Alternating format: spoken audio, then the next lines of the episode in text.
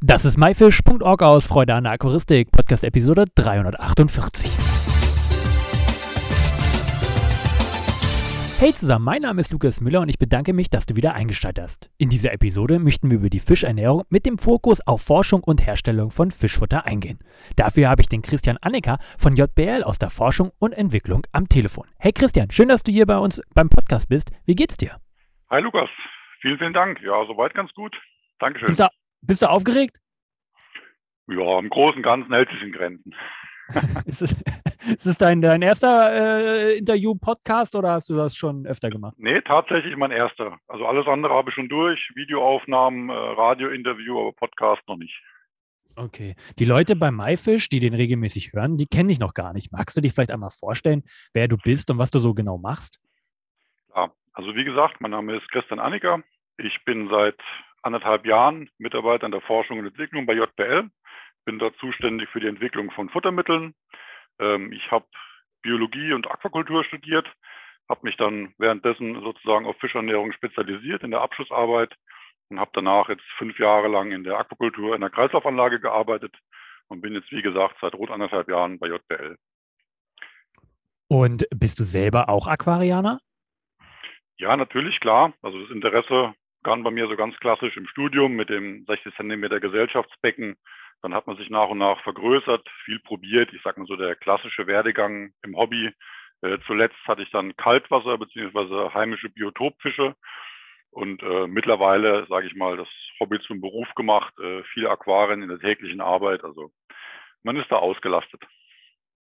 Das heißt, du, du betreibst jetzt immer noch erfolgreiche Aquarien? Genau. Und was hältst du da so drin?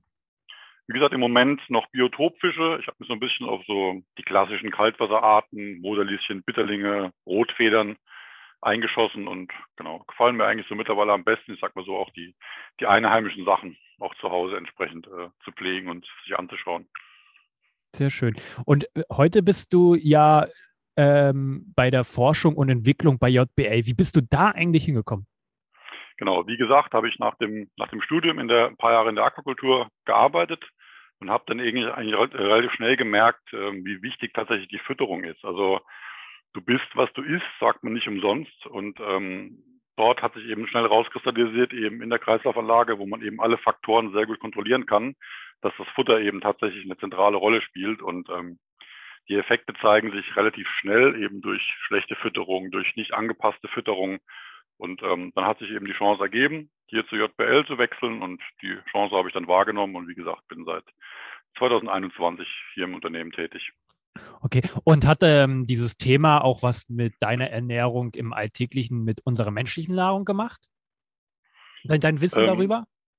Ja, ich sag mal so, so ein bisschen das Bewusstsein. Also jetzt gar nicht mal so sehr das, das die, die, die Lebensmittel an sich, einfach so ein bisschen mehr das Bewusstsein in puncto Nachhaltigkeit, einfach für das ganze Regionale. Das ist so ein Thema, was ja mittlerweile auch allgemein ähm, bekannt ist, aber es hat bei mir auch so ein bisschen die Sensibilität geweckt, sich zu überlegen, wo kommt mein Nahrungsmittel her oder jetzt auf, äh, auf JBL gemünzt, wo kommt mein Futtermittel her? Und wenn man eben die Möglichkeit hat, ich sage jetzt mal eine Produktion am Standort zu haben und kurze Transportwege, starken Einfluss auf die Rohstoffe, dass man dort eben entsprechend schaut, dass man das Bestmögliche für sich selbst einfach auch findet. Okay. Heute wollen wir ja ganz speziell über die Fischernährung sprechen und mit dem Fokus auf deinem Schwerpunkt Forschung und ähm, ja, Herstellung. Ähm, kannst du uns dann eigentlich mal so grob verraten, worauf es so bei der Fischernährung ähm, genau ankommt? Äh, ja, gerne. Ähm, also grundsätzlich ist einfach die allgemeine Empfehlung, man sollte wirklich sich informieren über die jeweiligen Arten, was sie in der Natur wirklich fressen und dann versuchen, einfach eine angepasste Ernährung für die Tiere zu finden. Ich sage ganz bewusst Ernährung und nicht Fütterung. Das ist oft so eine kleine Spitzfindigkeit, weil die meisten Leute machen sich relativ wenig Gedanken. Futter ist Futter, ist oft so eine Info, die man so mitbekommt. Ähm, aber man sollte tatsächlich sich darauf fokussieren, wie kann man das Tier bestmöglich ernähren. Und wie schon gesagt, die Natur ist immer ein sehr, sehr gutes Vorbild. Die Informationsquellen heutzutage sind wirklich vielfältig. Also man kann sich über die gehaltenen Arten informieren. Man findet, das Internet ist voll von Informationen, wie die Tiere in freier Wildbahn leben, was sie dort fressen. Und einfach grundsätzlich ist, immer, ist man immer relativ gut bedient, wenn man schaut, was fressen die Tiere in der Natur und orientiert sich an einer Ernährungsweise, die dem ziemlich nahe kommt. Natürlich ist ein Fischfutter für die Aquaristik immer nur ein bestmöglicher Kompromiss, das ist klar, aber grundsätzlich einfach eine gewisse Vielfalt reinzubringen, eine Abwechslung reinzubringen und eben auch die Ration, die eben dem Tier entspricht. Also ich sage jetzt mal eine Art, die sich in der Natur vornehmlich von kleinen Krebsen, Würmern etc. pp. ernährt, hat einfach andere Ansprüche als eine Art, die sich primär von pflanzlichen Komponenten ernährt. Das ist so ganz grob der Umriss, worauf man achten sollte aus meiner Sicht. Ähm, ich kenne das ja aus meiner Kindheit, als ich damals im Zufachgeschäft war und Fischfutter ge gekauft hat, da gab es eins. Da hatte man diese Flockenfutter und das hat man egal welchen Fischen ähm, denen gegeben. Jetzt sagst du, eine abwechslungsreiche Fütterung ist, ist super eigentlich für die Tiere. Woher weiß ich denn jetzt, ich, klar, du hast es eben schon erwähnt durch das Internet, aber woher weiß ich, ich habe jetzt Fische oder ich habe jetzt zwei verschiedene Fische und der eine mag das eher lieber so und der andere so. Kriegt man da irgendeinen Kompromiss am Futter hin? Ja, wie schon gesagt, also eine gewisse Abwechslung sollte man einfach probieren. Ich meine, man sieht es den Tieren ja auch sehr häufig an. Also du hast auch schon angesprochen, man sieht, der eine mag das mehr in Anführungszeichen, der andere weniger. Man sieht es ja an der Reaktion der Tiere. Ich meine, es gibt ja diverse Kom ähm, Effekte, wo man es dran festmachen könnte. Also als Beispiel Mangelerscheinungen, die sich eben durch, sag mal, Krankheit, Anfälligkeit, blasse Farben, schlechte Wasserwerte, gegebenenfalls fehlende Reproduktion auch irgendwie zeigen kriegt man da relativ schnell ein Gefühl dafür und nicht jedes Futter, ich sage jetzt mal, funktioniert auch in der Art und Weise, wie ich es verwende, beziehungsweise in meinem System. Also als Beispiel, wenn man sehr gering besetzte Becken hat im Vergleich zu sehr stark besetzten Becken oder hat man, ich sage jetzt mal, eher General Generalisten im Becken oder sehr spezielle Fütterungsansprüche, da muss jeder für sich so den richtigen Mix finden. Aber so grundsätzlich einfach je angepasster, desto besser. Und wie du auch schon sagtest, wenn man zwei, drei verschiedene Sorten hat, die man einfach durchprobieren kann. Man merkt an der Reaktion der Fische, bleibt viel liegen, bevorzugen sie das eine und da denke ich, kriegt man relativ schnell ein gewisses Feeling dafür. Okay, und jetzt haben wir mal eine spezielle Frage. Was ist denn eigentlich, wenn Futter abgelaufen ist? Kann ich das dann trotzdem noch verfüttern oder soll ich dann lieber ein neues kaufen?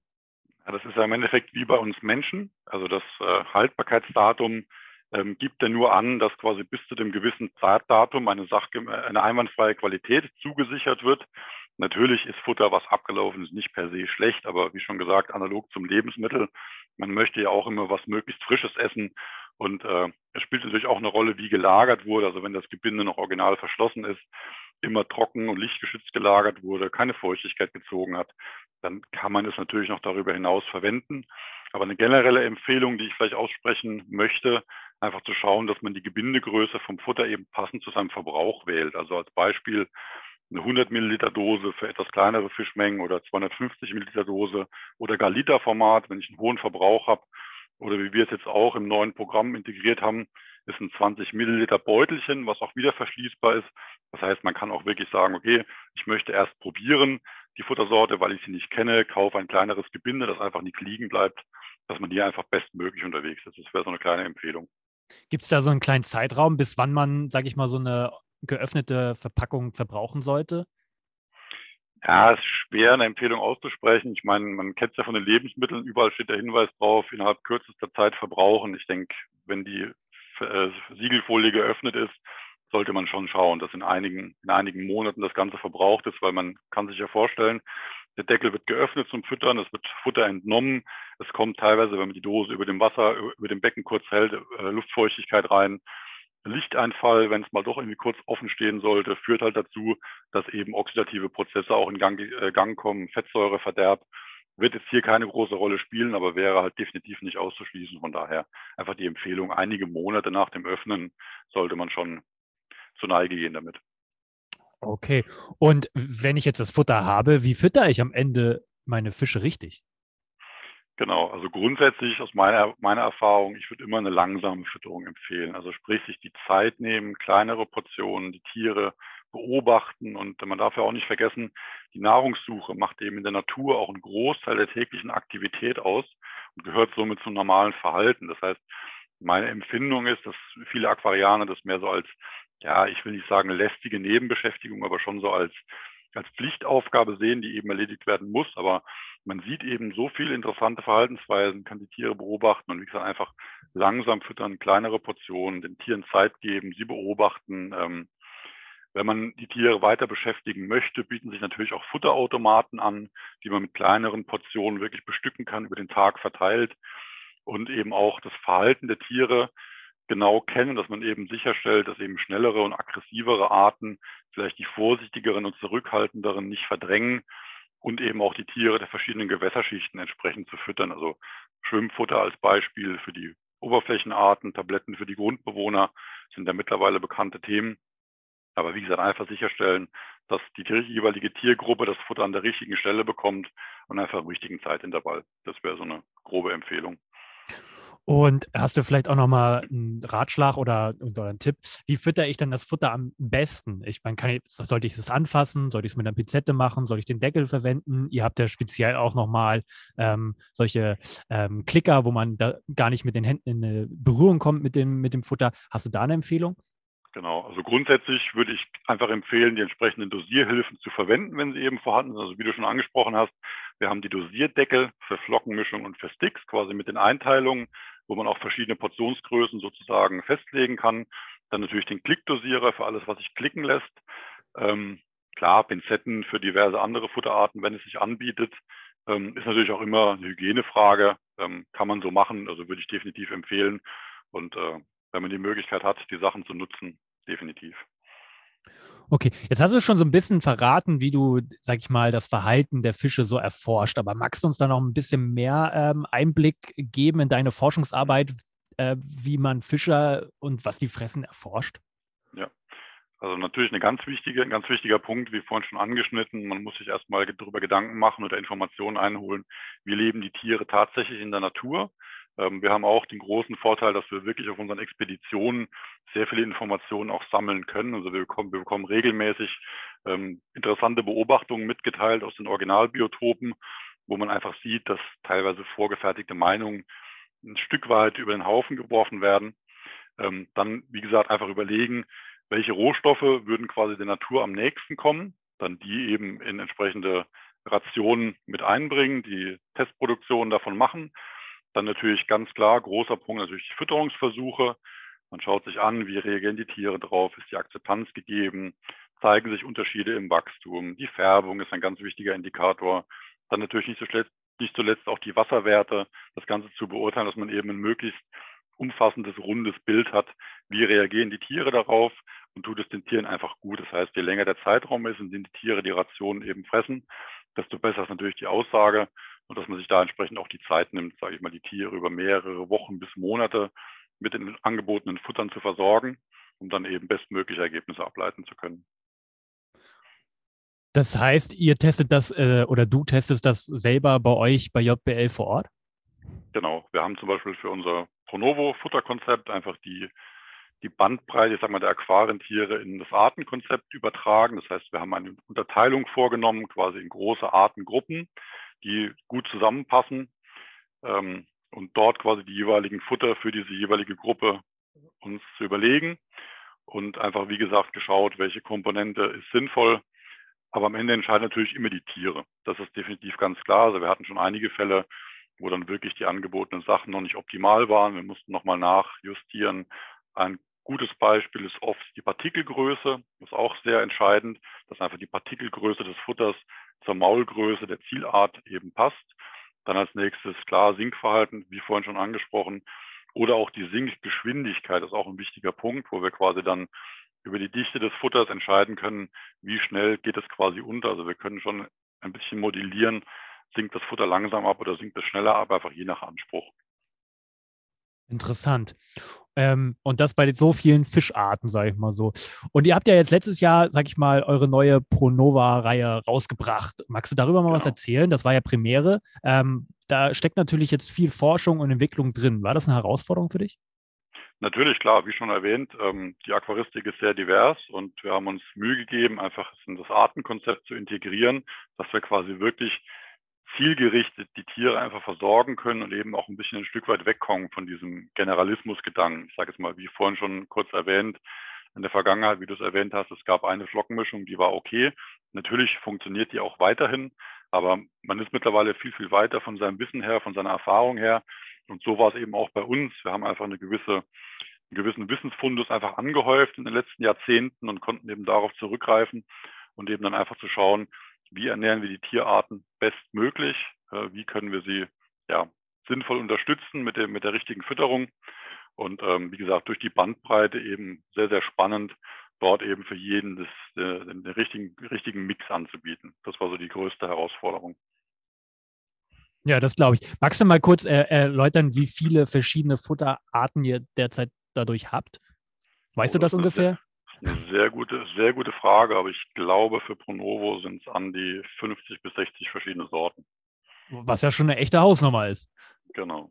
Genau, also wir haben einerseits natürlich klar die, die Artenfutter, dann gibt es natürlich innerhalb dessen noch einige ähm, Größenabstufungen, klar, das zählt natürlich auch noch mit rein.